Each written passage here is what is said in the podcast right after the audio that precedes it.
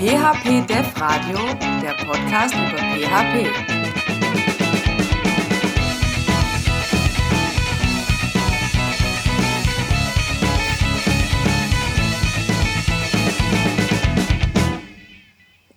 Ja, herzlich willkommen zur ersten Folge des PHP Dev Radio. Heute ist der 26. April, es ist kurz nach 10 mein Name ist Michael Döhler und ich freue mich, neben mir heute noch den Claudio zu Gast zu haben. Claudio. Ja, hi Michael. Ach, ich freue mich hier zu sein. ja, es ist ja unser erster Podcast. Wir starten das ja jetzt ganz neu. In dem deutschsprachigen Raum gibt es ja noch keine PHP-Podcasts, zumindest sind mir derzeit keine bekannt. Und äh, falls wir uns da irren sollten, dann meldet euch doch bitte bei uns, denn wir freuen uns dort auch auf Austausch rund um das Thema Podcast und PHP und ja, sind ganz gespannt, wie dieses Projekt sich hier weiterentwickeln wird. Und ja, würde ich sagen, beginnen wir doch einfach mal direkt mit dem ersten Thema und äh, wir haben uns so ein bisschen ja, eine Struktur überlegt. Wir gucken mal, wie das Ganze funktioniert und wenn ihr Feedback habt, dann nutzt doch bitte die Kommentarfunktion in iTunes oder in den geläufigen Podcatchern, äh, um uns äh, Feedback zu geben. Erstes Thema, News. Wir fangen immer mit so einem Rundumschlag in der PHP-Szene an und gucken uns einfach mal aktuelle Entwicklungen da ähm, ja einmal ein bisschen genauer vielleicht auch an.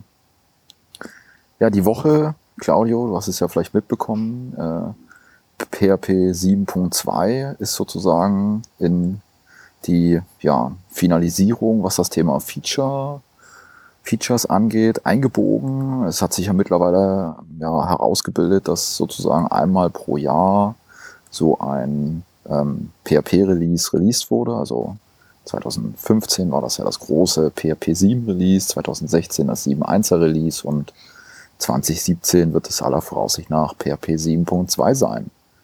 Ich habe mir das mal ein bisschen genauer angeschaut von den Features. Das kann man ja auch angucken auf der ähm, Wiki-Seite und dem RFC-Bereich. Und da haben sie doch einiges vor. Es sind nicht die riesigen Veränderungen geplant, aber ein Thema würde ich gerne mal vielleicht rausgreifen und das ist die Lipsodium-Implementierung, also das Thema Kryptographie in PHP Claudia, was meinst du denn dazu? PHP war ja in der Vergangenheit immer ein bisschen verschrien als unsichere Sprache und jetzt haut man da so einen richtigen ja, Cryptography oder Sicherheitsklopper sozusagen in dieses Release hinein. Was meinst du dazu? Hm, eigentlich, ähm, was, was Kryptographie hinzu betrifft, bin ich da eigentlich sehr willkommen, wenn da etwas mehr ja, Standard reinkommt. Ich meine, PHP 5.5 kam ja, glaube ich, diese ganzen Passwortfunktionen dazu. Und das war ja schon eigentlich ein guter Schritt, sage ich mal. Vor allem auch, was die, der Wechsel von ähm, diversen Verschlüsselungsalgorithmen betrifft, weil das ist ja so, so aufgebaut, die Funktion, dass die halt einem bestimmten Standard entsprechen oder ein Standard vorgegeben ist in einer Konstante ähm, Default.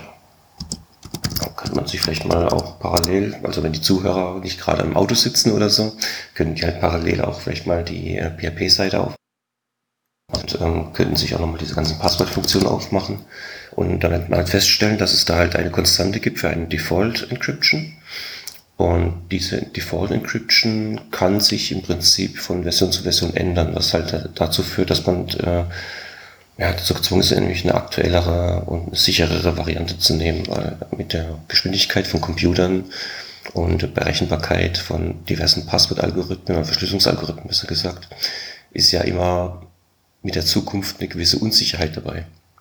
Und ich bin da ziemlich gespannt. Also ich habe mich da jetzt noch nicht wirklich eingelesen in das Thema, aber es klingt zumindest sehr spannend und ich erhoffe mir eigentlich dadurch, dass wir äh, da ein paar coole, sichere Features bekommen. Vor allem, weil halt auch diverse Funktionen auch als deprecated in der Vergangenheit gemacht worden sind, die mit der Verschlüsselung zu tun hatten.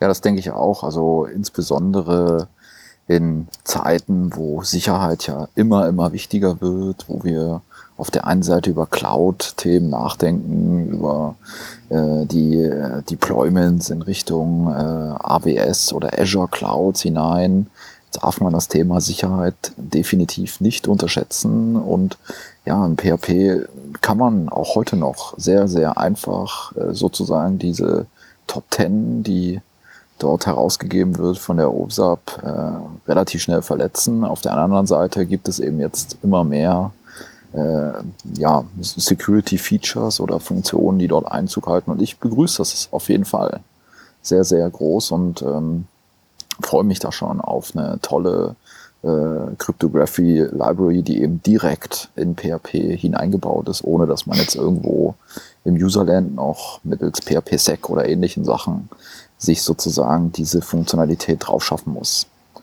Mhm. Ein anderes tolles Feature, was ja lange, lange Zeit in der Diskussion war oder auch immer noch ein Stück weit ist, ist aber aller Voraussicht nach nicht hineinschaffen wird, ist das Thema rund um die Type-Safe Properties, also dass man sagt, okay, man hat eben Properties, die ähm, ja auch skalare Typen mitbekommen können. Also wir kennen das ja alle von PHP 7 an, haben wir sozusagen einen int, einen string, einen flow, die wir sozusagen als Typen vergeben können an den Methoden aufrufen und auch in den Return Type Declarations, also das, was die Funktion oder Methode zurückgeben soll. Das gibt es auf den ähm, Klassen-Properties Stand heute nicht in der Sprache. Es war ein entsprechender RFC vorbereitet, der allerdings Stand heute wohl nicht durchkommen wird. Was meinst du dazu, Claudio? Fehlt dir das Feature oder würdest du sagen, ja, ich weiß nicht, brauche ich nicht oder was meinst du dazu? Also, also mir fehlt das Feature im Prinzip ja, aber ich möchte halt auch nicht, dass irgendein Mist, nur weil man es schnell raushaben möchte, halt raushaut und dann halt diverse Backward-Compatibility-Probleme halt auftreten. Weil ein, im, im, Ganzen ist es halt dahingehend cool, dass man sich teilweise vielleicht sogar ein paar äh, Getter oder Setter einsparen kann. Was auch ein cooles Feature wäre, aber ich glaube, das ist noch gar nicht irgendwie im Scope, dass zum Beispiel ein Property nur readable ist. Das wäre nämlich auch eine ziemlich coole Sache. Und das um auch wieder auf die Setter zurückzukommen, also ja, manche würden jetzt sagen, oh, er hat Setter gesagt, er hat Setter gesagt und regen sich vielleicht deswegen auf, ja. Aber ähm, ja, wegen Immutability und so, ja, Immutable, Mutable Objects. Äh, ich kann euch beruhigen, also ich versuche, oder zumindest äh, soweit es geht, auch auf äh, Immutable Objects äh, zu arbeiten. Und ich denke mal auch die PSRs, wie zum Beispiel PSR 7, sind ja auch für Immutable groß rausgegangen. Ähm, ja, aber wenn es halt darum geht, äh, mit Properties zu arbeiten, dann spart man sich teilweise auch ziemlich viel Code. Mhm. Wenn man eben jetzt nicht mehr äh, diverse Typecast-Bearbeitung machen muss, wenn man darauf achten muss, dass ein Property eben nur einen bestimmten Wert hat und nicht irgendwie alles reinklatscht, was man gerade so äh, über ein Konstrukt oder sonst wie halt reinbekommt. Ne? Ja, das denke ich auch. Also ich freue mich schon richtig darauf, wenn wir dieses Feature irgendwann haben, aber ich bin da vollkommen bei dir und ähm, würde immer die Stabilität sozusagen meiner Projekte, die ähm, wir begleiten oder betreuen, über der ja, Feature-Vielfalt sozusagen legen. Aber für die Zukunft auf jeden Fall ein tolles Thema und ich bin gespannt, wie sich das weiterentwickelt. Ja, dann würde ich sagen, PHP 7.2 wird uns dieses Jahr ja, ich denke, das ein oder andere Mal noch sicherlich beschäftigen. Ähm, an der Stelle, wie gesagt, der Hinweis, wir befinden uns auf der Zielstraße, was das Thema Feature Set angeht und ja, ich freue mich schon auf ein tolles Release dieses Jahr und mhm. ja, ich denke, uns beide würde euer Feedback zu dem Thema brennend interessieren, von daher hinterlasst uns gerne einen Kommentar. Claudio, hast du noch eine News mitgebracht heute? Ähm, nee, also von mir aus habe ich äh, heute mal reingeschaut, was eigentlich so alles groß passiert ist und es war eigentlich jetzt nicht so viel der Fall. Ähm, ja ist es eigentlich, was, was die großen Nachrichten betrifft, ist jetzt eigentlich nicht so viel los. In der PHP-Community zumindest. Ja, jetzt habe ich gedacht, du ähm, bist ja, ein, wie ich weiß, ein großer Symphony-Fan und äh, haust jetzt hier das Thema mit Symphony Flex raus. Ähm, ja, ja, also ähm, Symphony Flex. Ähm, was mir bei Frameworks aufgefallen ist, und das ist allgemein bei Frameworks der Fall, dass halt eben ein, wie soll ich sagen, dass da halt, äh, es fängt mit einem Framework an und dann kommen die auf die Idee, jetzt machen wir einen Installer und jeder macht seinen eigenen Installer. Und ähm, jetzt kommt halt so etwas wie Symphony Flex auch mit dazu. Ich meine, ähm, ich, ich kann es noch nicht beurteilen, ich habe es noch nicht getestet. Aber ich bin noch ein bisschen unsicher, was es betrifft, wenn man halt immer wieder irgendwas drauf aufbaut und speziell für dieses Framework irgendwelche Sachen aufbaut. und damit auch ein bisschen die Komplexität und das, was man halt wissen muss, triggert. Ja.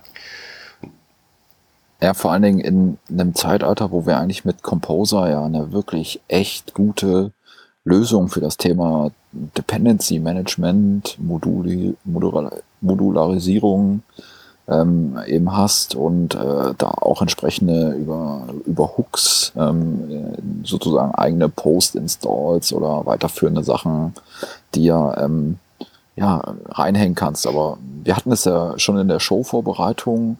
Ähm, wir haben uns ja oder beschäftigen uns ja mit unterschiedlichsten Applikationen in dem PHP-Bereich und hatten es da ja zum Beispiel über äh, ein PIM-System mit dem Namen Akeneo und da hast du ja auch so deine Erfahrung mit Composer und Insta Installationsskripten gemacht, oder?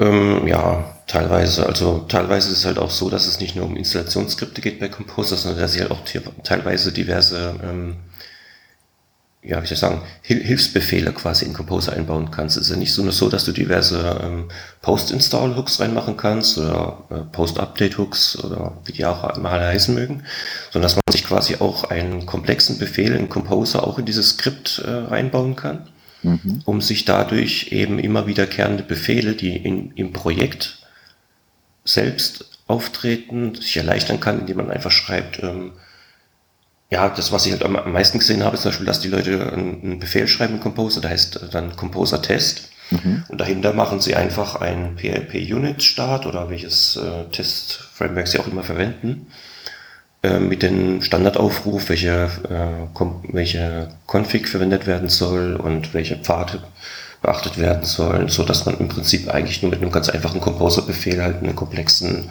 Start von einem Command eben äh, leicht zugänglich machen kann. Und äh, dahingehend ist es eigentlich ziemlich interessant.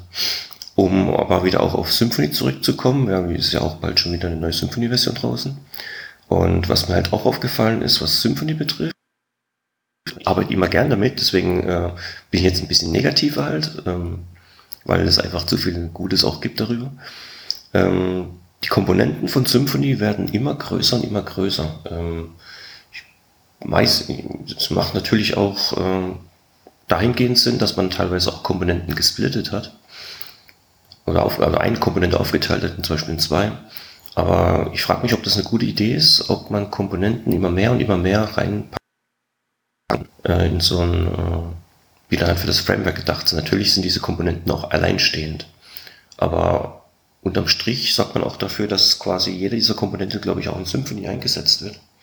Wie siehst du das? Ähm, findest du, dass die Frameworks äh, immer größer werden, immer komplexer werden und der Nutzen so lala ist? Oder weil es ist auch abhängig davon. Und da würde mich deine Meinung interessieren und natürlich auch die Meinung unserer Zuhörer ob sie mir widersprechen und sagen, ja, Symphony ist klasse oder ich benutze Ascent und ja, da, ich mein, da, kann man, da kann man sich ja streiten. Also ich, aber ich, ich arbeite ja aktuell nur sehr viel und sehr gerne mit Symphony, aber das heißt nicht, dass ich jetzt irgendwelche anderen Frameworks ablehne, weil die anderen Frameworks sind, zum Beispiel habe ich auch Erfahrung und ein bisschen Laravel Components habe ich auch schon gemacht. Also ähm, das sind halt auch schon teilweise gute Sachen dabei bei den anderen Frameworks und ähm, die haben auch ihre Daseinsberechtigung, wie man halt, mit was man halt auch gerade gern arbeitet und welche Anwendungsfälle man gerade hat in den Projekten. Ja. Ja, also meine Beobachtung ist da, Symfony entwickelt sich in eine Richtung, wie das in anderen Programmiersprachen, ähm, ja, man schon seit langer Zeit beobachten kann. Also das Framework an und für sich wird immer größer weil natürlich auch der ein, also die, die Nutzbarkeit sozusagen in, in Form von Features, Funktionen, die out of the box verfügbar sind, dass ich sozusagen eine Komponente linksrum wie rechtsrum genauso gut verwenden kann. Das zeichnet Symfony auf der einen Seite aus, macht es aber natürlich auch, wenn ich nur diesen einen speziellen Case brauche, von diesem einen Bundle zum Beispiel, sehr, sehr schwerfällig, weil ich dann eben 90 Prozent Source Code äh, und Funktionen mit mir rumschleppe, die ich wahrscheinlich nie einsetzen werde. Ja, und da bin ich ein großer Freund davon, ähm, dass man durchaus sich immer wieder hinterfragt, ähm, ist das, was hier gerade im Projekt geplant ist, äh, wirklich auch das, was man braucht an, an äh, Funktionalität oder macht man es, weil man vielleicht eine, eine gute Erfahrung damit hat oder eben äh, äh, ja, weil sozusagen Symphony dran steht und man darüber dann vielleicht auch skalieren möchte in Form von Entwicklern oder so. Das sind ja eine ganze Reihe von Entscheidungen, die dazu führen, dass man zum Beispiel ein, ein spezielles Framework einsetzt oder auch nicht einsetzt oder ein spezielles Bundle einsetzt oder auch nicht einsetzt. Und da muss man sich, glaube ich, in Zukunft noch weiter hinterfragen, möchte ich eben zum Beispiel Symphony einsetzen? Möchte ich dieses Bundle einsetzen? Passt das genau auf meinen Use Case oder ist es vielleicht auch einfach schon zu fett engineert? Ja, also kann es viel zu viel? Muss es vielleicht anders geschnitten werden? Und das ist sicherlich auch eine Thematik, die die Leute bei Symphony sicherlich erkannt haben und äh, sicherlich auch sich versuchen, Sachen zu überlegen, wie man diese Themen anders schneiden kann. Ob sozusagen die gute Antwort oder eine gute Antwort ist, sich ja, ein eigenes äh, Dependency Management für, sie nennt es ja Recipes, also Rezepte zu überlegen, mhm. um sozusagen diese Applikationen, die dann daraus entstehen, einfacher zu installieren, weil sie so komplex geworden sind. Also da, nicht, da, das ist so ein bisschen paradox, finde ich. Und da an der Stelle muss man vielleicht einfach auch nochmal architektonisch ran. Ja, ist halt die Frage, ob Symfony dann zu festgefahren ist oder ähm, es vielleicht auch einfach bessere Alternativen gibt. Also ich bin wirklich ein großer Freund von vielen, vielen Funktionen und Komponenten, die es gibt. Also so ein, so ein, äh, eine, eine meiner Lieblingskomponenten bei Symfony ist die Symfony Console. Äh, Komponente, weil die einfach klasse äh, umgesetzt ist. Man kann wirklich äh, sehr viel mitmachen und sie ist auch sehr, sehr gut abgesteckt. Also ich habe jetzt nicht das Gefühl, da fehlt mir was. Äh, ich habe jetzt aber auch nicht das Gefühl, ich schleppe da jetzt unnötig viel Ballast mit mir rum. Ja, und dann gibt es aber auch andere Komponenten oder Bundles, die sind einfach zu fett.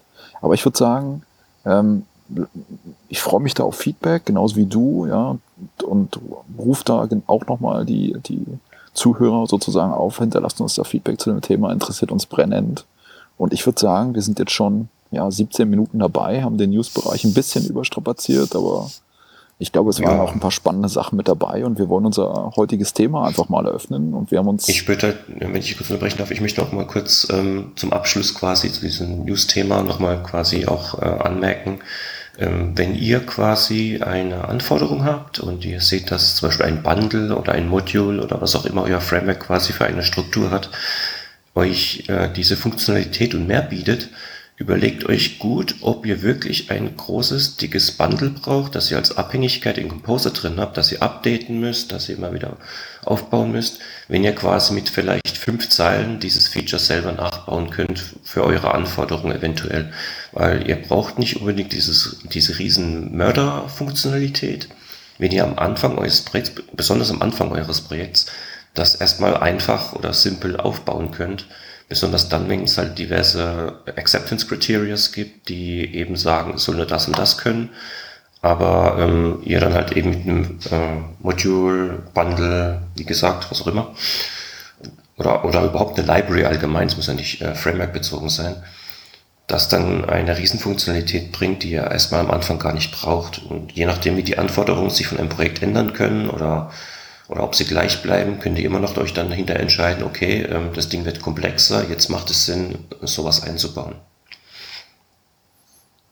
Ja, klasse. Also genau das ähm, ist auch äh, mein Tipp an der Stelle, kann ich nur so unterschreiben und äh, sehe ich auch immer wieder, dass ja, man sozusagen mit äh, Kanonen auf Spatzen schießt an vielen Stellen und es einfacher wäre, äh, diese eine Methode, Klasse, Funktionalität, diesen Service, wie auch immer, ähm, vielleicht ein Stück weit äh, ja, in seinem Projekt in abgespeckter Form reinzuhängen und dann löst man das Problem genauso gut und muss eben nicht äh, sozusagen in die Dependency Hell hinein.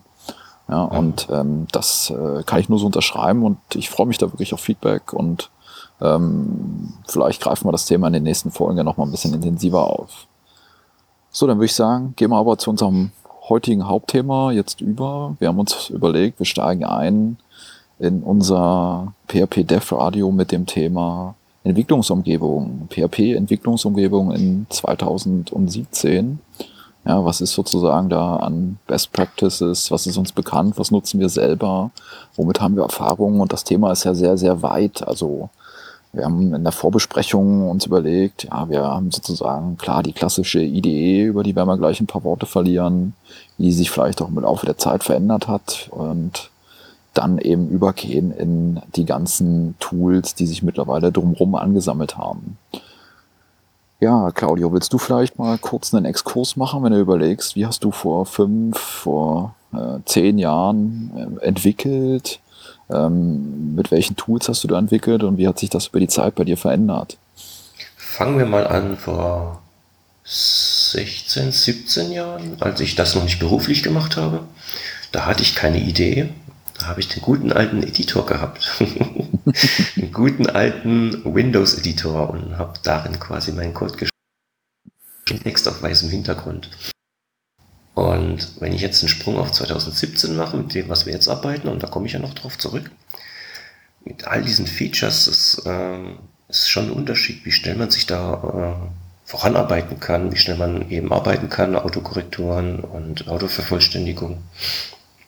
Ja, und auch bei den Editoren hat sich ja quasi so einiges geändert im Vergleich zu früher. Die sind ja auch dann quasi mit ihrer Farbhervorhebung dabei gewesen. Also noch nicht eine volle IDE, aber halt diverse Helper drin, wie ähm, unterstützt, äh, also Farbhervorhebungen und da gibt es auch diverse Plugins. Noch heute sind Leute unterwegs, die benutzen den Notepad++, zum Beispiel ähm, auf irgendeinem Windows-Rechner oder falls ihr auf einem äh, Windows-Server arbeitet, das habt, dass ihr da vielleicht auch eventuell einen Notepad++ da rumliegen habt. Ähm, ich hatte es zumindest, früher auch gehabt, dass wenn ich auf dem Server diverse Dateien angeschaut habe, dass ich da eben ein Notepad++ parat hatte. Mhm. Und als es zu den IDEs umging, da gab es ja ähm, viele Möglichkeiten, ja, einigermaßen. Aber ich glaube mal, die meisten haben entweder Eclipse gehabt oder NetBeans, würde ich mal sagen. Ja. Wie, ist, ist von deiner Erfahrung her genauso gewesen? Ja, also ich habe fast die gleiche Historie. Also ich bin, ähm, ich bin, ja, wobei ich, also ganz zum Anfang hatte ich auch den Editor, wenn ich mich zurückerinnere. Ja, da habe ich dann auch so ein bisschen HTML, CSS, das war so mein Einstieg in die Programmierung, wenn man es Programmierung nennen möchte. Ähm, ich sag mal, die ersten äh, Kontakte mit dem Thema äh, Webentwicklung. Ja. Davor habe ich eigentlich, äh, also meine aller, allerersten Erfahrungen waren Basic-Programmierung unter DOS. Ich kann mich aber bei weitem nicht mehr erinnern, unter welchem Programm das war. Also das war wahrscheinlich der Vorläufer von, von Visual Studio oder sowas, keine Ahnung. Ähm, Ach ja, genau. Da, da gab es auf jeden Fall irgendwie so, da hat man so kleinere Erfahrungen oder so Erweiterungen gemacht, so sein erstes Spielchen sich mal programmiert. So, und dann ging es aber klar unter Windows dann relativ schnell rüber zum, zum Editor. Und dann bin ich aber relativ schnell gelandet bei Visual Studio. Davor, glaube ich, noch bei Visual Basic. Ja, und habe so meine ersten äh, Erfahrungen gemacht in dem, in dem C-Umfeld, in dem ASP-Umfeld dann darauf und bin dann so ein bisschen abgedriftet äh, in den ganzen Java-Bereich, habe viel, viel mit äh, Eclipse gemacht und dann irgendwann, als ich meinen Schwenk hatte in Richtung PHP, in Richtung Webentwicklung, habe ich eigentlich auch relativ schnell, glaube ich, auf Eclipse und dann dieses PHP-Plugin. Ich glaube, daraus wurde ja dann final das Zen Studio. Und dann bin ich genau beim, beim Zen Studio gelandet. Ja, und übers Zen mhm. Studio dann wiederum zu NetBeans gewechselt, an dem Zeitpunkt, wo ich auch auf den, also von Windows auf Mac gewechselt bin. Und da habe ich mich nochmal nach Alternativen umgeschaut, weil das Zen Studio damals auch, ich, soweit ich mich erinnern kann, extrem langsam war. Ja, ich glaube, das war damals auch noch eine Extension zu Eclipse und Eclipse generell war ja nicht bekannt für seine unwahrscheinliche Performance. Das wirst du sicherlich bestätigen können, ja, dass äh, ja, ja. was Eclipse aufgemacht, selbst bei so kleinen Applikationen und, und äh, bist dann erstmal irgendwie einen Kaffee trinken gegangen, ja, oder ein Gespräch führen oder eine Runde mit dem Fahrrad um Block fahren, keine Ahnung. Das hat Ewigkeiten gedauert, bis das Ding offen war. Und das war mit NetBeans schon mal echt richtig krass, ja. Und da habe ich dann auch meine ersten Erfahrungen gemacht rund um das Thema Plugin-Welt, Extensions, also so, ich sag mal, über das reine Code-Schreiben hinweg. Ja, ich meine, ich komme aus der Java, aus dem Java-Umfeld und äh, wenn man das sozusagen vergleicht mit, äh, mit, mit PHP damals, da, da gab es einfach ja nichts ja, nicht keinen brauchbaren Debugger, keinen brauchbaren Profiler. Und die Leute von NetBeans haben das irgendwie dann schon ganz gut hingekriegt, meiner Meinung nach. Ähm, somit zu Breakpoint, zur erste Sache. Ich glaube, die erste XT-Bug-Version war dann auch schnell, schnell da. Und ja, das hat dann eigentlich auch bei mir über die ganzen Jahre ganz gut gehalten. Also ich bin sehr, sehr lange NetBeans treu geblieben, bis vor zwei Jahren, ja. Und bin dann vor zwei Jahren rübergegangen nach einer ähm, ja, längeren Testphase auf PHP Storm und bin mittlerweile mit PHP Storm eigentlich extrem zufrieden. Insbesondere seitdem eben das äh, Thema NetBeans ja, ja, ich sag mal, auch so ein bisschen schwierig ist, weil es gehört mittlerweile zu Oracle. Die Strategie ist nicht ganz klar. Ähm, die weiter, also das merkt man auch. Es gibt die Adaption von neuen Features, lässt extrem lange auf sich warten. Und ähm, mit PHP Storm, da sind die JetBrains-Leute auf jeden Fall massiv hinterher, das merkt man. Und ich finde das echt geil, wenn du so Features hast, wie zum Beispiel das Refactoring äh, von äh, Namen. Ja, also wenn du, ich hatte das jetzt erst vorgestern, habe ich äh, fünf, sechs Klassen umbenennen müssen, die total verspritzt waren im Source Code. Mhm. Und ähm, da, da, da nutzt du eben rechte Maustaste, Refactor, Rename, ja, dann wird der Klassenname sozusagen so rot umrandet, dann kannst du den ändern, drückst auf Enter und dann ändert der an allen Stellen im Source Code diesen Klassennamen um. Und dein Autoloading explodiert nicht, sondern funktioniert weiterhin ganz, ganz smart und ganz smooth und du musst nicht irgendwie irgendwelche kryptischen Übergangslösungen machen, irgendwelche Search and Replace Funktionen nutzen, wie man das vielleicht noch vor zehn Jahren gemacht hat, wo du mit dem Editor dann jede Klasse einzeln durchgegangen bist. Mhm. Und meiner Meinung nach ist das auch Grund dafür, dass wir eben heute auch solche Applikationen bauen können, wie wir sie bauen können. Also die Entwicklungsumgebung für mich spielt da wirklich eine entscheidende und sehr, sehr wichtige Rolle, dass wir eben sauber äh, äh, Code schreiben können, dass wir große Applikationen bauen können. Weil stell dir doch mal vor, wir würden jetzt eine Applikation wie zum Beispiel ein Shop-System oder ein PIM-System oder mittlerweile gibt es ja auch ERP-Systeme in PHP geschrieben und nicht gerade kleine, äh, mit, mit einem Editor irgendwie äh, bearbeiten. Ja, bei der ganzen Funktionsvielfalt, bei den ganzen äh, Methoden mit Domain, äh, Modeling und so weiter, das, das, das geht doch nicht, oder? Also kann ich mir gar nicht vorstellen, das mit, mit einem Editor irgendwie zusammenzuschustern. Ja, da bist du ja Jahre unterwegs, bis du das mal sauber debuggt hast und von daher finde ich das eigentlich, äh, ja, ist das neben anderen, vielen anderen Themen eins der wichtigen Themen, die sozusagen den Grundstein gelegt haben für PHP-Entwicklung, so wie wir sie heute kennen. Also die IDE spielt für mich da schon eine, eine sehr wichtige Rolle, oder? Was meinst du dazu, Claudio? Ja, das auf jeden Fall. Ähm, wo, du gerade aber auch schon die Visual Basics äh, Zeiten gebracht hast, ähm, den war ich ja auch drin und auch in den .NET Zeiten, als dann eben VB6 äh, keine neue Version mehr danach bekommen hat, sondern dass die halt auf .NET umgestiegen sind. Da war ich auch dabei. Aber was mir dann auch in den Sinn kommt, ähm ich, ich zähle es zumindest auch schon mal ein bisschen zu der IDE, und zwar ähm, What You See is What You Get Editoren, die man damals auch sehr groß verwendet hat. Und ähm, die ja, glaube die ja, glaube ich, ein bisschen heute überhaupt nicht mehr so viel Bedeutung haben, zumindest nicht für äh, professionelle Webentwickler, sondern eher mehr für Kunden, die das über den Browser machen. Hm. Das, äh, dass man halt diverse Plugins hat, wie ähm, äh, Summer, das fällt mir gerade nicht mehr ein, oder CK-Editor, der fällt mir jetzt ein, da gibt es ja. noch irgendwas ein, so ein äh, TinyMC zum Beispiel. Ja, genau, stimmt ja auch noch. Und ähm, das hat sich ja jetzt von einer professionellen Entwicklung dahingehend wegbewegt. Man hat ja auch früher ähm, nicht nur What You See is What You Get gehabt, sondern auch ein, ähm, eine Codeansicht. Und in der Codeansicht hat man auch teilweise direkt programmiert. Also ich erinnere mich noch daran, als ich auch noch mit Classic ASP gearbeitet habe, dass ich mich da auch sehr viel drin bewegt hatte. Und da war ja auch Microsofts What You See is What You Get Editor mit dabei.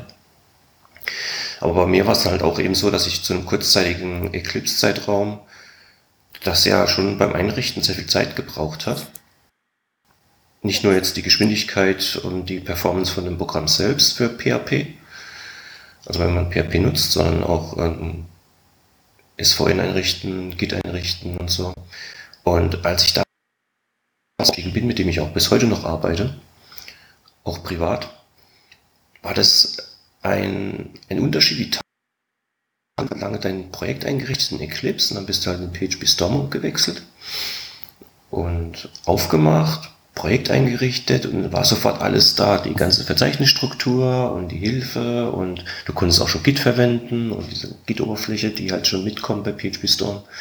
Und das war halt schon ein, ein Traum, oder? Wow. Ja, ein Wow-Effekt war das einfach, ja. als wir damit zuerst gearbeitet haben. Und da sind die Jungs, also jetzt nicht nur für PHP Storm, sondern auch für ihre anderen Produkte, die sie ja ähm, bringen, echt stark. Klasse. Ja. Und ich selbst habe ja auch, ähm, ich habe jetzt zwar nicht Java-mäßig etwas äh, beigesteuert, aber ich habe bei den äh, Autovervollständigungen habe ich auch noch was hinzugefügt bei den Internationalisierungsgeschichten. Das heißt, ähm, falls ihr mit äh, der Intel Component arbeitet, Leute, ich habe da was mit hinzugefügt und vielleicht, äh, vielleicht arbeitet ihr schon damit, ich weiß es nicht, keine Ahnung. Aber äh, das ist schon eine klasse Sache. Um aber jetzt mal bei PHP Storm zu bleiben, also NetBeans habe ich auch mal privat verwendet, aber irgendwann habe ich mir dann doch eine Version gekauft von PHP Storm. Und ähm, das unterstütze ich eigentlich gern. Vor allem die Unterstützung, was Testing zum Beispiel betrifft, da ist, äh, kann ich vielleicht mal so eine kleine, äh, äh, ja, eine, eine, kleine Liste von meinen Lieblings-Hotkeys, die ich sehr oft verwende bei PHP Storm. Mhm. Ähm, wenn ich zum Beispiel in einer Klasse drin bin und der Cursor ist auch in der Klasse drin, benutze ich gerne Steuerung Shift und T. Weil das würde dann dazu führen, dass eben ein, äh, so ein kleines Pop-up kommt. Entweder heißt es da Create New Test oder es steht schon der dazugehörige Test parat. Mhm. Und das ist eine ziemlich coole Sache, dass wenn ihr dann auf Create New Test geht zum Beispiel, dass ihr dann auch äh, sofort angeben könnt, ähm, wie soll der Namespace sein von dem Test und wo befindet sich der Test, so dass quasi, wenn ihr dann diese Testklasse erstellt mit ihrer Standardstruktur, dass ihr dann auch diese sofort in eurem Verzeichnis drin habt, sprich, ähm, je nachdem, was ihr für eine Struktur habt, ob ihr eure Tests außerhalb habt oder wie es halt noch äh, ungünstigerweise bei manchen Frameworks auch ist, dass es halt irgendwo im Source Code mit drin ist, dass ihr dann einfach damit arbeiten könnt. Und das ist halt auch eines der Dinge. Genauso wie die zuletzt verwendeten Dateien, Steuerung E, ich denke mal, das ist ein Klassiker bei euch und ähm, mhm. Klassennamen suchen, Steuerung N, das ja. ist bestimmt auch, ich glaube, da erzähle ich wahrscheinlich den Leuten auch nichts Neues, genauso wie Steuerung Shift N, dass man auch nach den Dateinamen dann suchen kann. Also das ist schon ziemlich cool. Ähm, ich glaube, wir sind jetzt auch schon themenmäßig bei PHP Storm festgefahren. Ja, ich fand das auch gerade eine, eine, tolle, eine tolle Überleitung von dir eigentlich, wenn ich den Ball mal da aufgreifen darf. Du hast ja mhm. äh, sozusagen mit äh, deinem äh, Hotkey für die Testing-Sache, äh, können wir ja vielleicht einen kurzen Schwenk rüber machen zur Methodik. Also entwickelst du denn Test-Driven Development sozusagen oder äh, da gibt's ja die unterschiedlichsten Methodiken und Vorgehensmodelle. Also der ich über die Jahre, glaube ich, äh, den ein oder anderen äh, Buzzword-Bingo-Zettel ausgefüllt bekommen. Ähm, aber wie sieht's denn konkret aus? Also ich meine, Test-Driven Development, äh, nutzt ihr das? Nutzt du das? Was sind deine Erfahrungen da in dem Bereich? Also was ich den Leuten empfehlen kann, ist, ähm, fahrt euch nicht fest was die Ursachen geht. Allgemein solltet ihr euch nicht festfahren, was Softwareentwicklung betrifft, dass ihr sagt, wir benutzen nur noch dieses Framework oder nur noch diese Library oder nur noch dieses Testing-Framework. Mhm. Das ist ja auch noch eine Geschichte, dass es halt auch vielleicht teilweise darauf ankommt, was für ein Testing-Framework ihr verwendet. Und ob Kunden da vielleicht auch was, was beibringen kann, wie zum Beispiel bei Behead. Da gibt es ja auch die diversen Szenarien, die man sich zusammenstellen kann und die theoretisch gesehen ein Kunde lernen kann, diese aufzubauen, so dass ihr dahingehend euren Code oder eure Tests für einen Code aufbauen könnt. Aber um auf deine Frage zurückzukommen, ähm, wie gesagt, nicht festfahren. Ähm, wer, was das Testing betrifft, der wird wahrscheinlich damit anfangen, dass er ein fertiges Projekt hat, oder was heißt fertig, ein, ja, ein vorhandenes Projekt hat. Und dass er dann an dieser Stelle, oder sie, nicht nur er, ähm, dass hier dann quasi dann auch angefangen wird, ähm, Tests für bestehenden Code zu schreiben. Und ähm, wer sich schon mal selbst verfolgt hat mit seiner Codeentwicklung und wie er sich ähm, weiterentwickelt hat und wenn er sich rein seinen Code anschaut von vor einem Jahr, zwei Jahren und sich dann mit äh, entsetztem Gesicht an äh, da vorm Rechner sitzt und meint, habe ich das geschrieben? Das ist ja schrecklich. Also erstmal Hut ab, wenn ihr das denkt. Ähm, ihr habt dann Fortschritte gemacht, sogar beachtliche Fortschritte. Also sehr gut. Selbstkritik in der Hinsicht ist äh, eigentlich ein, guter, ein gutes Erkennen, dass ihr da euch weiterentwickelt habt. Ähm, zur anderen Geschichte aber werdet ihr merken, dass wenn ihr mit dem Testing anfängt, dass eure Klassen, die ihr ungetestet begonnen habt, eventuell so eine Komplexität haben, dass die Testbarkeit schlecht ist. Und ihr werdet beginnen, die Tests zu hassen, einfach nur dahingehend, dass eure Tests einfach schlecht testbar sind. Und ähm, aber dahingehend ist es halt gut, dass ihr halt einen diversen Einstieg habt in das Testing-Prinzip. Assertions und Testklassen, Aufteilung, vielleicht auch Integration-Test. Wir haben jetzt noch gar nicht über die Typen der Tests gesprochen. Ich meine, ähm, wenn man sagt, test euren Code, dann sind, glaube ich, zumindest kommt es von mir so vor, der Gedanke halt äh, Unit-Tests. Und wer halt noch keine Erfahrung hat, der sollte und das mit bestehenden Code machen und ähm, sich vor allem auch überlegen, dass der Code dann vielleicht so, wie er gerade ist, nicht passt, wenn es einfach zu aufwendig ist und halt eben Zeit kostet. Aber ihr müsst beim Testschreiben quasi daran wachsen mit euren Erfahrungen und ähm, ihr werdet auch feststellen, dass durch dieses nachträgliche Ärgernis des Testschreibens, dass euer Code sich auch stark verbessert und diverse Paradigmen aufgenommen werden, wie ähm, Separation of Concerns und ähm, dass halt auch nicht so viel Code, also die, die Klassenlängen geringer werden, dass Codekomplexität geringer wird, weil ihr nicht immer wollt, dass jedes if-else durchlaufen wird. Also wenn ihr da verschachtelte if-Blöcke habt, dann kriegt das große Grauen, weil ihr ja nicht nur den Fall abdecken wollt, dass jeder Block durchlaufen wird, sondern was passiert, wenn ein if durchlaufen wird, der andere nicht. Und dann auch umgekehrt, also ihr habt da sehr viele Testcases und eine hohe Komplexität, ähm, die Tests abzudecken, wenn es Sinn macht sondern ihr werdet dann halt auch feststellen, dass äh, wenn ihr ein neues Projekt aufbaut und ihr quasi auch schon merkt, dass man sich äh, dahingehend auch mal vorher Gedanken machen muss, dass ihr dann eventuell umsteigt auf dieses Test-Driven äh, Development. Um das mal kurz äh, zu erläutern. Ihr fangt zuerst an, die Tests zu schreiben und danach schreibt ihr erst euren Code. Ähm, das ist natürlich keine hundertprozentige Sache. Eventuell, es kann immer wieder passieren am Anfangs, dass ihr dann ähm, etwas nicht bedacht habt und das dann vielleicht auch nicht passt oder eine Änderung kommt plötzlich vom Kunden. Dann habt ihr natürlich auch Möglichkeiten, dass die Tests vorher noch angepasst werden müssen. Aber ihr, ihr werdet vielleicht eventuell auch feststellen, dass ihr dadurch ähm, den Code knapper haltet, äh, dass ihr euch wirklich nur auf, das, äh, auf die Funktionalität des Features konzentriert und auch auf, vor allem auf die einzelnen Units, wenn ihr einen Unit-Test schreibt und auch äh, die kleinen Code-Teile habt. Und dass ihr am Ende natürlich auch nicht vergessen dürft, dass auch diverse Integrationen äh, gegeben sein müssen.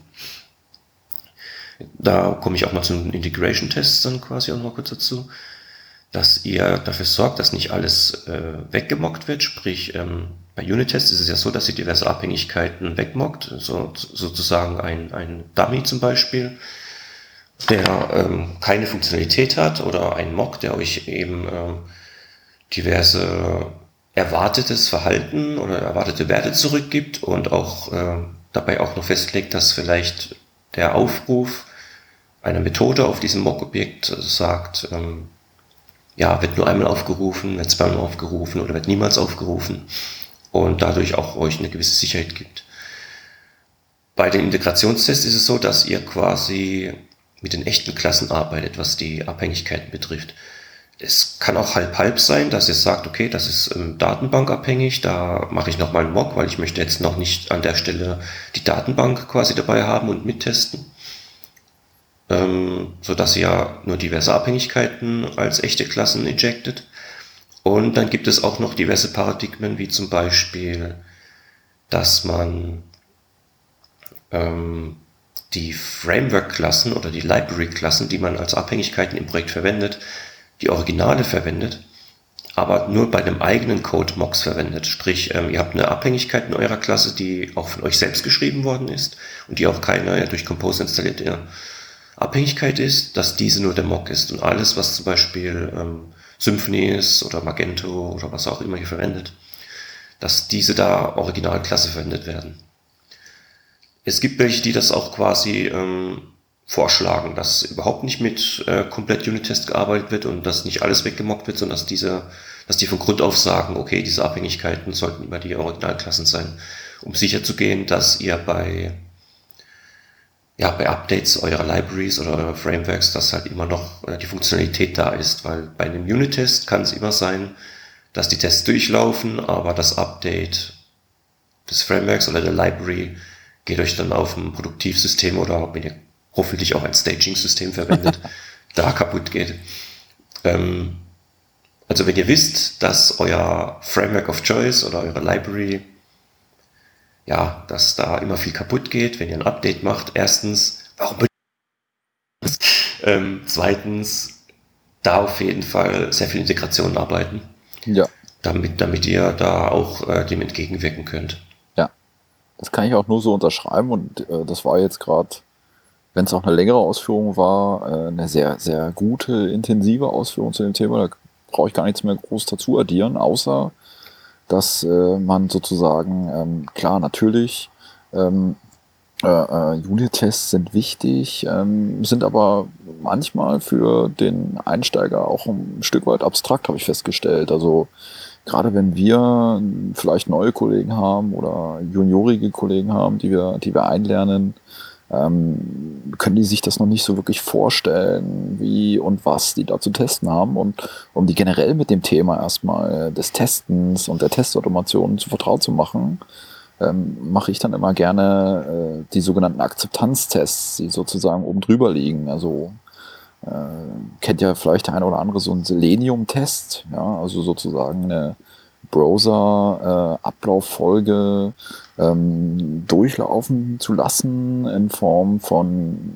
ja, der Browser geht auf, es wird JavaScript darauf ausgeführt, weil das sozusagen den Benutzerflow, die Akzeptanz, die User-Akzeptanz eben überprüft, sind noch alle Buttons an der richtigen Stelle, sind die richtigen Textfelder aufgetaucht.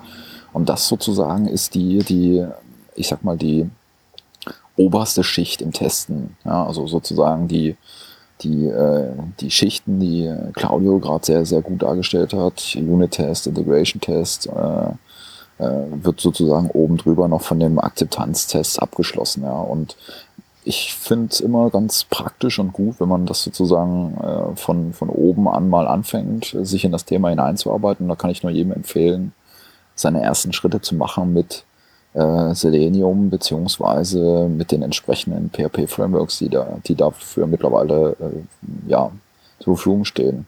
Aber das ist auch wieder ein gute, gutes, guter Punkt. Also ich glaube, da haben wir jetzt ganz, ganz viel dazu gesagt. Vielleicht sagen wir noch ein, den einen oder anderen Satz zu dem Thema Tooling. Also wir haben ja jetzt schon über Testing-Möglichkeiten sozusagen gesprochen. Ich will es jetzt nicht zu weit ausschweifen lassen, aber ist ja sicherlich erwähnt, dass es neben PHP Unit noch andere tolle Frameworks gibt. Äh, allen voran, was ich immer sehr, sehr äh, empfehle und jedem auch ans Herz lege, sich mal anzugucken, ist Codeception. Ja, da gibt es eben ein Framework, das so ein bisschen, ja, wie so ein, das Schweizer Taschenmesser, wie das Symphony sozusagen für den hm. Testbereich um die Ecke kommt, wo ich diese ganzen unterschiedlichen Layer sehr, sehr einfach mit abbilden kann. Ja, du hattest schon Bihard erwähnt, und ich glaube, das Ganze kann man auch noch äh, beliebig weiterführen. Da gibt es ja mittlerweile auch für die einzelnen Frameworks sehr, sehr gute Testing-Ansätze. Also da fällt mir spontan sowas ein wie ein Laravel Dusk, ja, wo man eben äh, sehr, sehr einfach, äh, so ähnlich wie so ein Zwischending zwischen Selenium-Tests und Behat, äh, sozusagen Szenarios beschreibt äh, auf der Code-Ebene und sehr, sehr einfach eine Laravel-Applikation mit durchtesten kann. Also kann man, kann man auf jeden Fall nur empfehlen, äh, sich mit dem Thema mal auseinanderzusetzen. Da gibt's ganz viele tolle Sachen und vielleicht packen wir das ein oder andere auch noch in die Show Notes als Links hinein, ähm, so dass man sich dann noch mal ein bisschen belesen kann. Und ja, ich würde gern weitergehen von dem, von, bei dem Thema PHP-Entwicklungsumgebungen. Wir haben jetzt viel über die IDE gesprochen, wir haben viel über Testing gesprochen. Mhm. Ähm, wir haben ja noch so ein paar andere Sachen, oder? Also wir, nachdem wir Code programmiert haben oder Code äh, ist entstanden, wir haben den Code jetzt auch getestet. Wie führe ich das denn dann aus sozusagen? Gibt es da im Bereich Automation ähm, Werkzeuge, die du im täglichen Doing äh, einsetzt? Und wenn ja, welche sind das? Das Ausführen, da könnte man jetzt auch wieder eine kleine Zeitreise machen. Ähm ich glaube, viele haben den Einstieg mit einem LAMP-Stack zum Beispiel gehabt oder unter Windows mit einem WAMP oder wie es heute heißt, XAMPP, mit X, mit den x-beliebigen Betriebssystemen.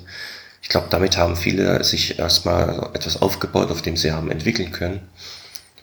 Und ähm, das ist ja auch so gewesen, dass bei Firmen es damals auch so war, dass man sich da so einen, einen Dev-Server aufgebaut hat, auf dem es verschiedene Instanzen gab, wo jeder dann quasi seinen Code hindeployed hat und ausführen hat können, um seine Features zu testen.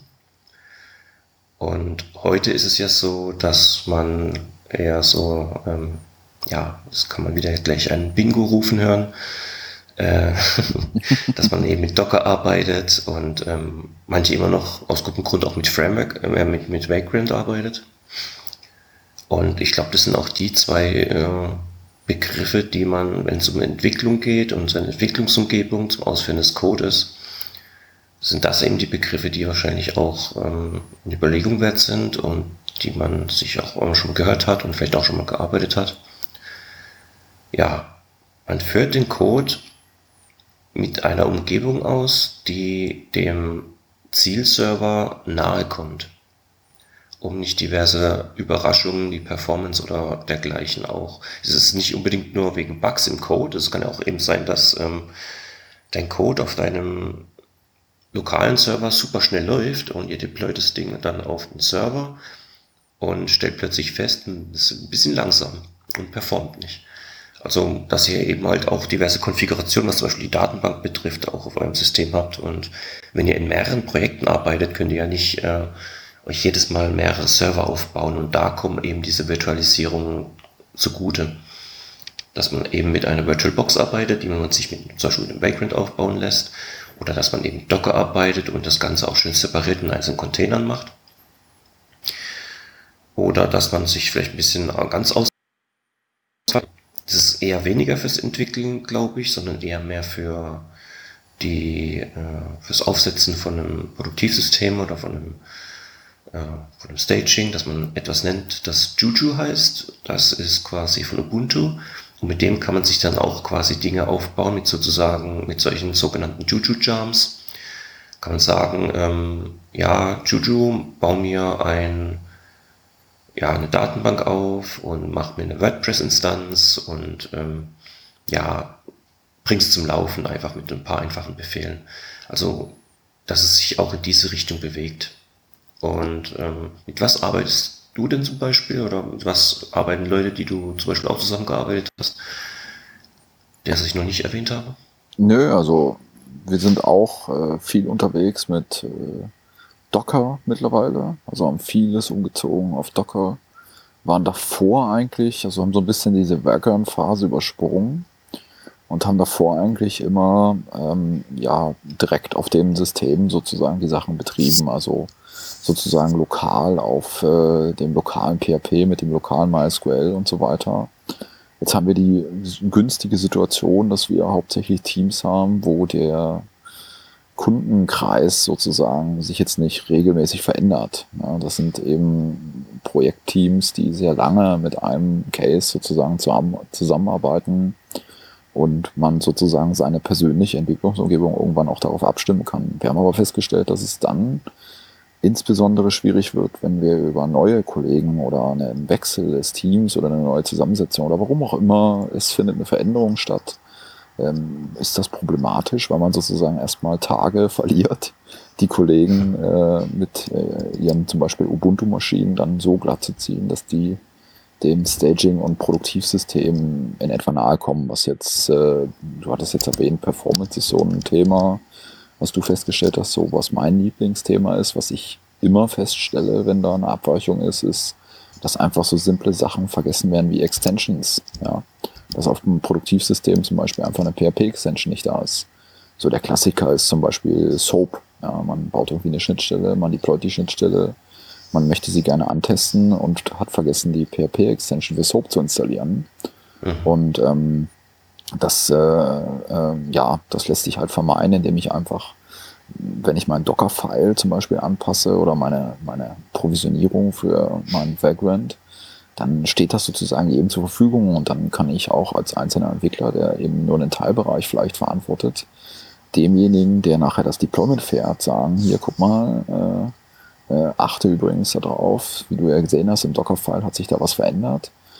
Und äh, das muss sozusagen beim Deployment berücksichtigt werden. Ja, und da sind wir jetzt ähm, ja schon bei einem nächsten Thema, äh, das ich gerne rübergehen würde, weil wir ähm, haben jetzt sehr viel geredet über äh, äh IDEs, wir haben über Testing geredet, wir haben über sozusagen die Laufzeitumgebung lokal äh, geredet, die ja, da sind wir uns beide einig, sehr nah an der Umgebung sein soll, wie wir nachher den Code betreiben, also dem Produktiv- oder dem Staging-System. Mhm. Und ähm, jetzt gehen wir mal so ein bisschen auf diese lange Wegstrecke. Was passiert denn sozusagen, wenn der Entwickler den Source Code in das Git-Repository oder in das SVN-Repository eingecheckt hat? Ja, und äh, das erste Thema, was mir da sofort ins Gesicht springt, ist, äh, ich brauche ja irgendeinen Bildprozess. Ja, also ich brauche ja irgendwas, was mir ein, äh, ein deploybares Artefakt baut. Ja, da rede ich noch nicht oder meine ich noch nicht äh, die Continuous Integration Umgebung. Da kommen wir dann sicherlich im nächsten Schritt dazu, aber ich habe jetzt sozusagen äh, Source Code, den möchte ich irgendwo einchecken und dann geht irgendein System hin und nimmt das und baut daraus was. Und Systeme, um das zu bauen, da äh, arbeiten wir sehr viel mit Ant. Ja, das äh, hat sich eigentlich auch ja, mittlerweile ganz gut durchgesetzt. Wir hatten mal einen kurzen Exkurs in Richtung Fing, aber sind dann wieder zurückgegangen zu Ant. Und ähm, ich arbeite mit Ant auch schon, weiß ich nicht, seit seitdem ich eigentlich denken kann, professionell PHP-Code oder generell Source-Code zu erzeugen, war Ant immer so ein bisschen das Mittel der Wahl, hatte mal so einen Exkurs in Richtung Maven zur Java-Zeit, aber ähm, wie sieht das bei, bei, bei dir aus, Claudio? Ant kennst du ja bestimmt auch, Fing kennst du ja bestimmt auch. Was, mhm. was, was nutzt du da für das Thema Bildprocessing?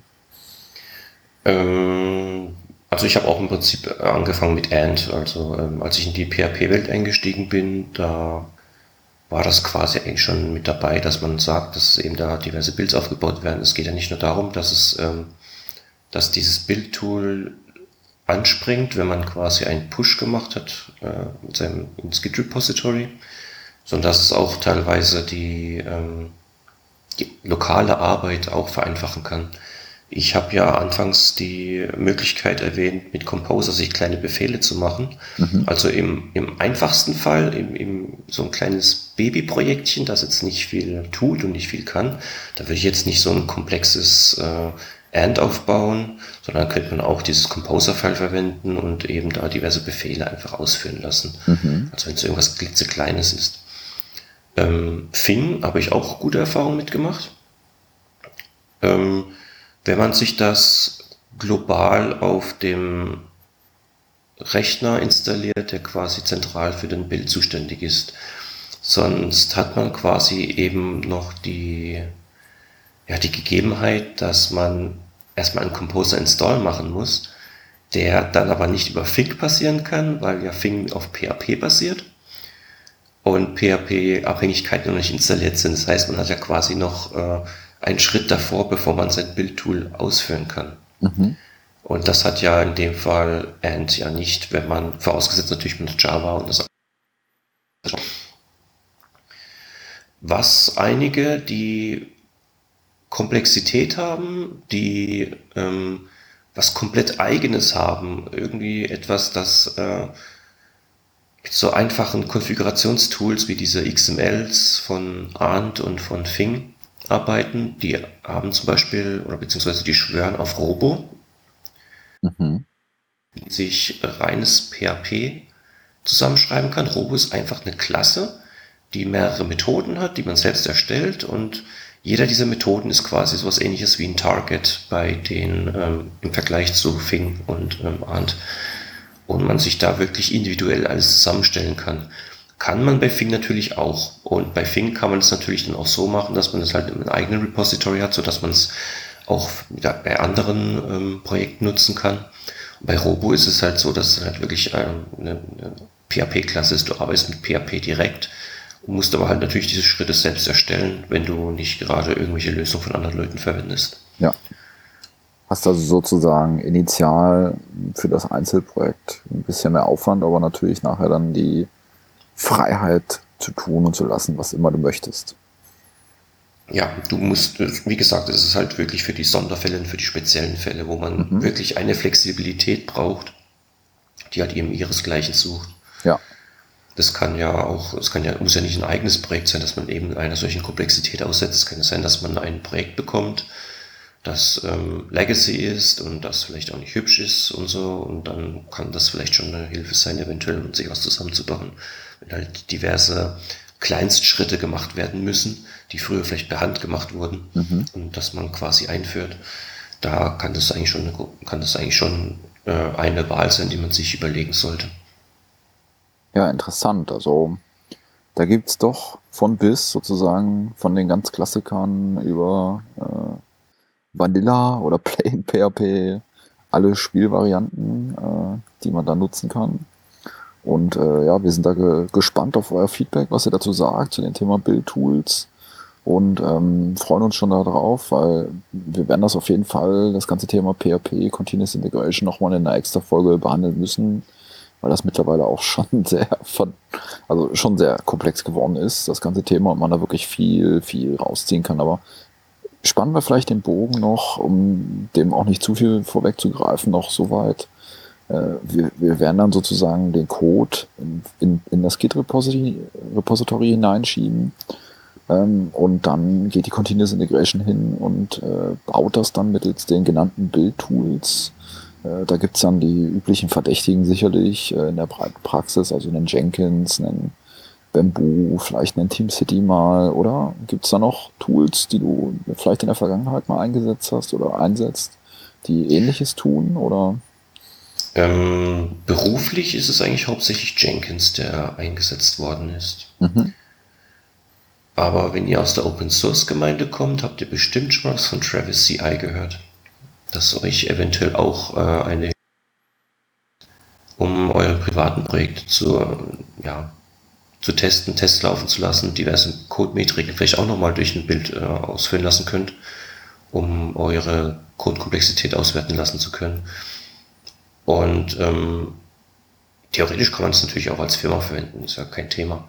Weil als Firma ist es ja nicht nur so, dass man sagt, ähm, wir haben für die und die Kunden schon mal gearbeitet, sondern als Firma in der Softwareentwicklung möchte man im Prinzip auch das zeigen, was man von einem Bewerber zum Beispiel zeig, gezeigt haben möchte. Und das ist Code.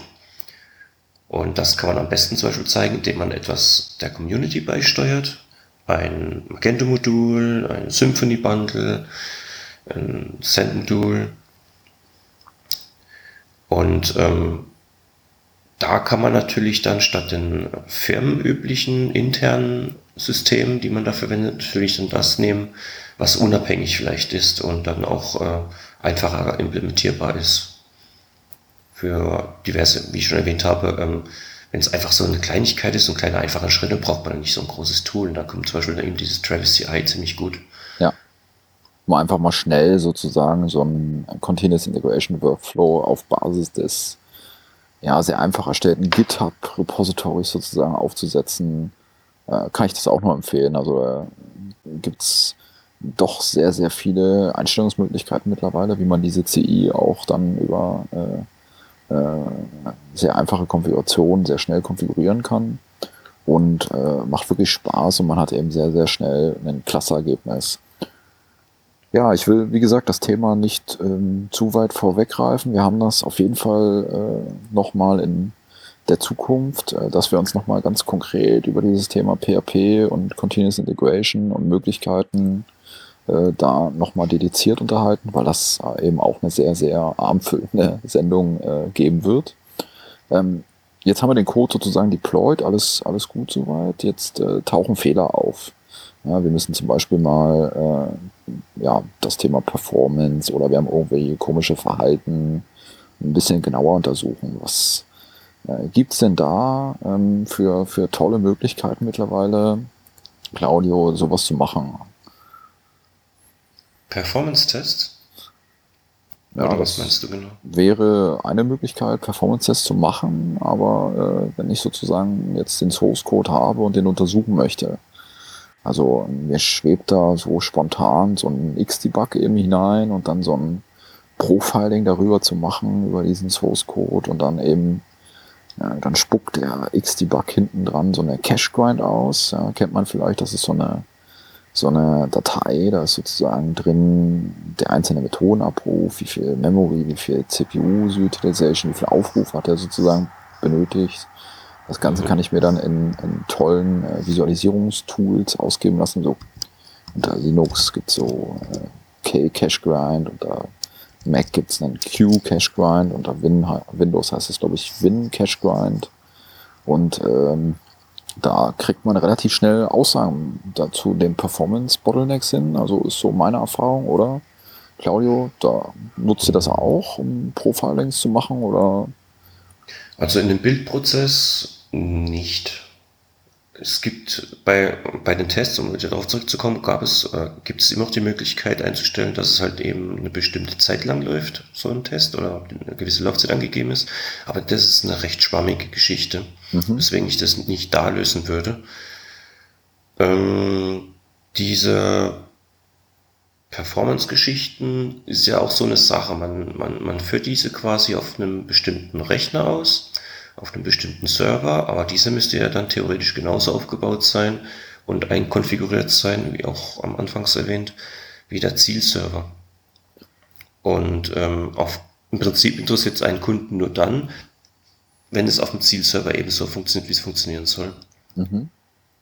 Aber nehmen wir mal an, wir haben jetzt wirklich irgendwo ein größeres Performance-Bottleneck entdeckt. Hast du schon Erfahrung gemacht mit äh, diesen neueren Tools wie so ein Blackfire.io oder so ein äh, Tideways Profiler, die man sich sozusagen dann hinten dranhängt. Früher hat man ja so ein, so ein XH Prof sozusagen hinten dran gehängt, was Facebook, glaube ich, mhm. irgendwann mal entwickelt hatte für seine eigenen ja. PHP-Performance-Tests. Und hat dann sozusagen Sample, Samples erzeugt auf dem Produktivsystem und diese dann ausgewertet und darüber dann Schlüsse gezogen. Ja, es gibt immer in diesem und diesem Request, in diesem Fall an der und der Stelle sozusagen Performance-Probleme. Macht ihr das oder ist das eher die Ausnahme? Es ist eher ein Fall, wenn es wenn ein Performance-Problem auftretet. Ist ja meistens so, dass die Performance-Probleme jetzt eine kleine Inconvenience ist und wartest du halt mal zwei Sekunden oder drei Sekunden. Aber dass man das halt schon frühzeitig eben an, anpacken muss. Mhm. Das kann, das kann ja theoretisch jetzt nicht nur ein PHP-Problem sein, es kann ja auch ein JavaScript-Problem sein, dass der DOM gearbeitet wird und es so aufgebaut ist, dass vielleicht jedes Element, zum Beispiel in Tabellenzeilen oder so in einer DOM, durchgearbeitet wird und bei einer größeren Tabelle dauert es eben eine ganze Weile, bis sich das rendert. Ja. Auf, auf der, auf der PHP-Ebene ist es eher so, dass, ich, dass es eher bei bestimmten Fällen gemacht worden sind. Dass man eben, wie du erwähnt hattest, Xdebug verwendet und CacheGrind eben da hinten dran oder auch das erwähnte Blackfire.io das, ähm, mit dem ich habe ich, glaube ich, ein oder zweimal etwas äh, getestet gehabt, beziehungsweise performancemäßig geprüft hat. Und das war eigentlich schon ziemlich äh, hilfreich, um dann zu erkennen, dass es eben datenbankmäßig bei einem äh, bei einer, ja, ich, ich will es nicht falsch nennen, ich möchte es einfach nur ungünstige Verwendung von Doctrine zum Beispiel gelegen hat. Ja. Weil, ja, ähm, ja, das ist ja schon man muss, in, in Kombination mit Doctrine so ein Klassiker, dass man äh, dann äh, äh, sich hin, hinsetzt und irgendwie feststellt, dass äh, sozusagen an Sinn und Zweck der ganzen äh, Geschichte vorbei engineert wurde, weil man es meistens ja gar nicht besser wusste und kommt dann an ganz tolle äh, Erkenntnisse, wie man Doctrine verwenden kann, aber nicht sollte. Ja, also da bin ich vollkommen bei dir und habe da die ähnlichen Erfahrungen gemacht, was das Thema angeht.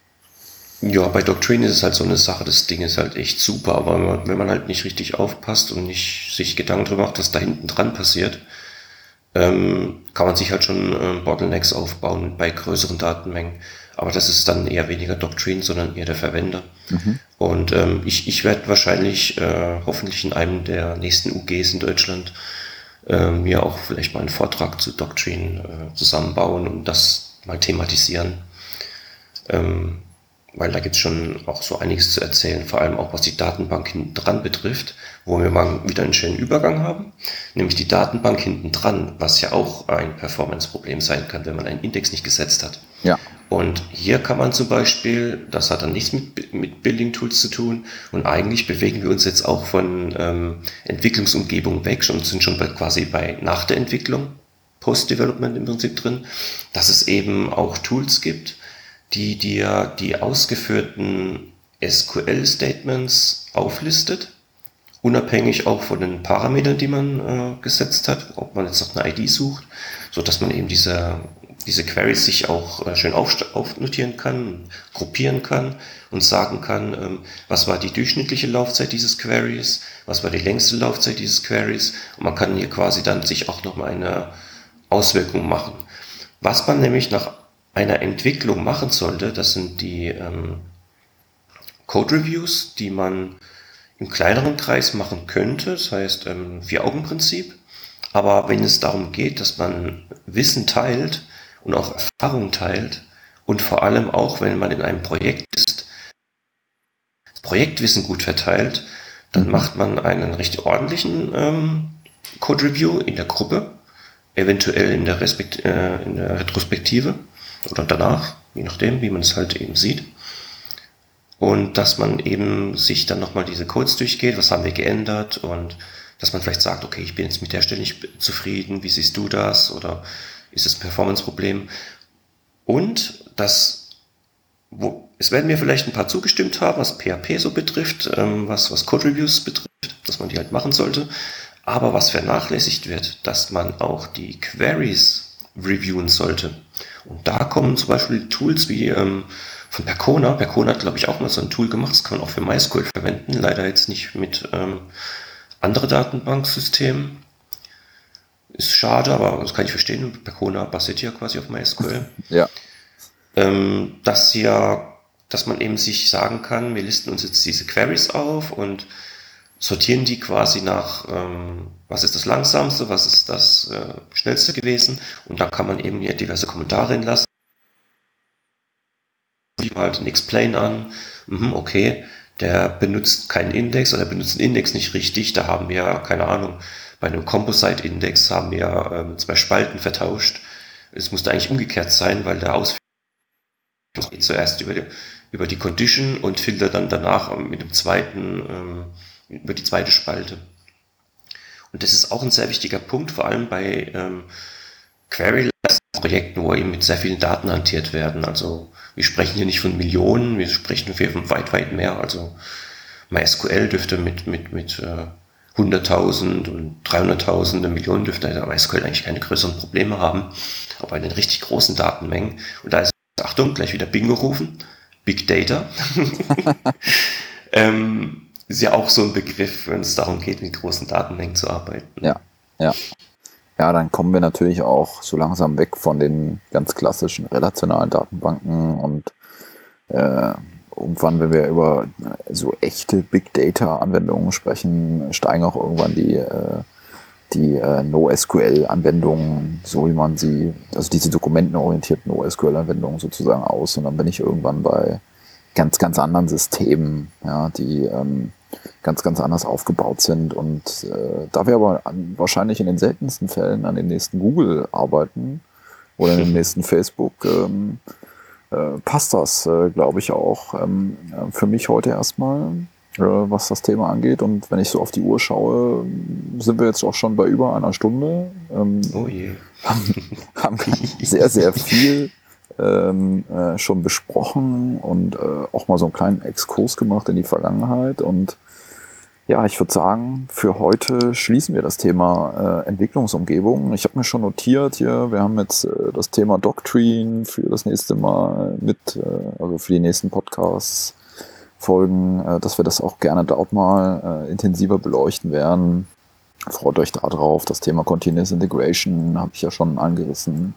Und das Thema ähm, ähm, ja, wie sozusagen auch sich das mit dem Framework sozusagen weiterentwickelt. Das war ja unser Einstieg heute mit dem News-Bereich und mhm. ich würde diesen Podcast gerne beenden mit einem Thema, der ein oder andere, der Podcast hört, der kennt das vielleicht, mit den sogenannten Picks. Das sind äh, sozusagen kleine Schmankerl, die ähm, ja, uns selber begegnen, die wir gerne weitergeben würden. Das muss nicht immer was mit PHP sein oder mit Technik Ähm, das können auch ganz, ähm, ja, triviale Off-Topic-Themen sozusagen sein.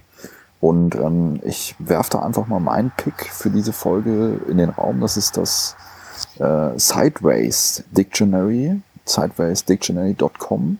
Und das ist wirklich eine Webseite, da kann man die eine oder andere Minute Pausenzeit, äh, Freizeit drin verbringen. Die machen nämlich folgendes, die nehmen äh, oder die haben eine, das ganz normale Begriffe, also sowas wie Datenbank oder sowas wie HTTP oder API genommen und äh, Erklärungen draufgepackt. Ja, äh, ganz lustige Erklärungen.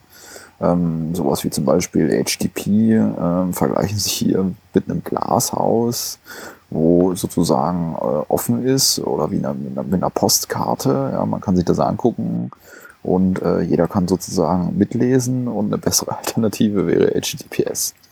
Ja, mhm. und ähm, da kann man vor allen Dingen, wenn man äh, technisch äh, mit dem einen oder anderen zu tun hat, äh, wie gesagt, durchaus die eine oder andere Stunde verbringen und sich mal schlapp lachen, was dann da für tolle äh, Vergleiche gezogen werden.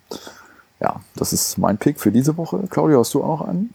Ja, und zwar, ähm, wo wir gerade auch schon ein bisschen über Testing gesprochen hatten. Ähm, ich habe eigentlich jetzt bloß diese Anfängerbereiche des Testing gesprochen gehabt, wie, wie man etwas vielleicht anfassen sollte. Ähm, diejenigen, die jetzt schon ein bisschen eher im Testing drin sind, für die ist es vielleicht interessant, wie ihre Tests reagieren, also wie strikt ihre Tests sind, wenn es kleine Änderungen gibt, die ja eigentlich dafür, die eigentlich dafür sorgen sollten, dass der Test kaputt geht, korrekterweise, als eben eine Änderung gab. Mhm. Und da möchte ich gerne über das Mutation Testing äh, euch einen Tipp geben, euch das mal anzuschauen. Und zwar ähm, Hamburg könnt ihr euch mal auf, ähm, auf GitHub zum Beispiel anschauen. Das ist äh, User Humbug und ähm, Repository Humbug, um es mal auf Deutsch zu sagen. Und da könnt ihr euch eben ein bisschen auch über Mutation Testing äh, informieren.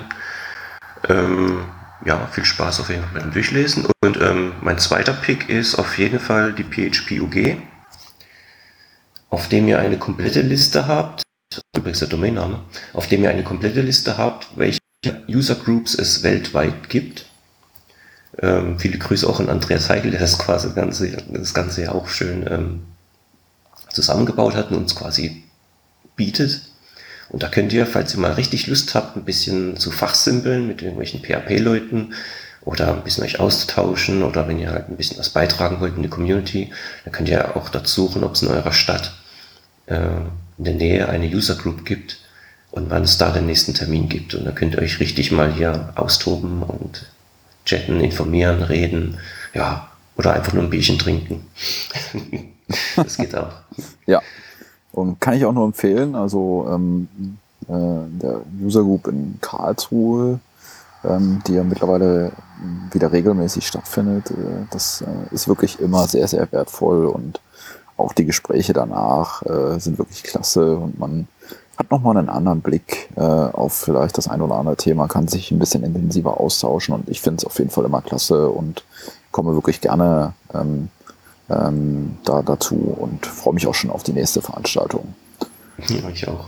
ja, Claudio, ich bedanke mich für deine Zeit. Wir haben es jetzt schon auf der Uhr halb zwölf. Ja, haben einiges aufgenommen. Es ist spät und wir freuen uns äh, auf Feedback. Ja, möchte das an der Stelle nochmal anregen und wenn es euch gefallen hat, hinterlasst uns, äh, wenn ihr keine Zeit habt für Feedback oder ähm, ähm, hinterlasst uns vielleicht einfach trotzdem irgendwie eine Bewertung auf äh, iTunes oder in den Android-Bereich, ähm, sodass, sodass wir dort äh, ja sozusagen ein Feedback von euch bekommen, eine Bewertung von euch bekommen. Und ähm, ja, ich freue mich auf die zweite Folge, auf die nächste Folge und wünsche an dieser Stelle einen schönen Abend, einen schönen Tag, je nachdem, wann ihr das hört oder wann du das hörst. Und ja, verabschiede mich auch von Claudio. Claudio, und wir ähm, ja, freuen uns, denke ich, beide auf die nächste Folge.